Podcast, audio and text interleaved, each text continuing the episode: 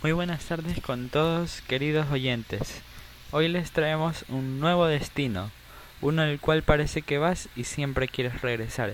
Sin duda alguna nos referimos a la provincia de Loja, aquella del plato de cuy que enamora, a quienes lo degustan acompañado de unos deliciosos tamales lojanos, los cuales harán sentir una explosión única de sabor para quienes los prueban, sin dejar de lado la asesina, aquel plato único e irreemplazable de la provincia, que hará que lo compres una y otra vez hasta quedarte sin efectivo.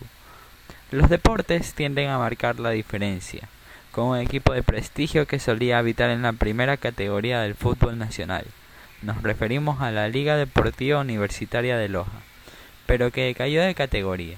No obstante, se puede visitar su majestuoso estadio, la Reina del Cisne, o turistear en lugares como la Puerta de la Ciudad, un lugar increíble y lleno de historia.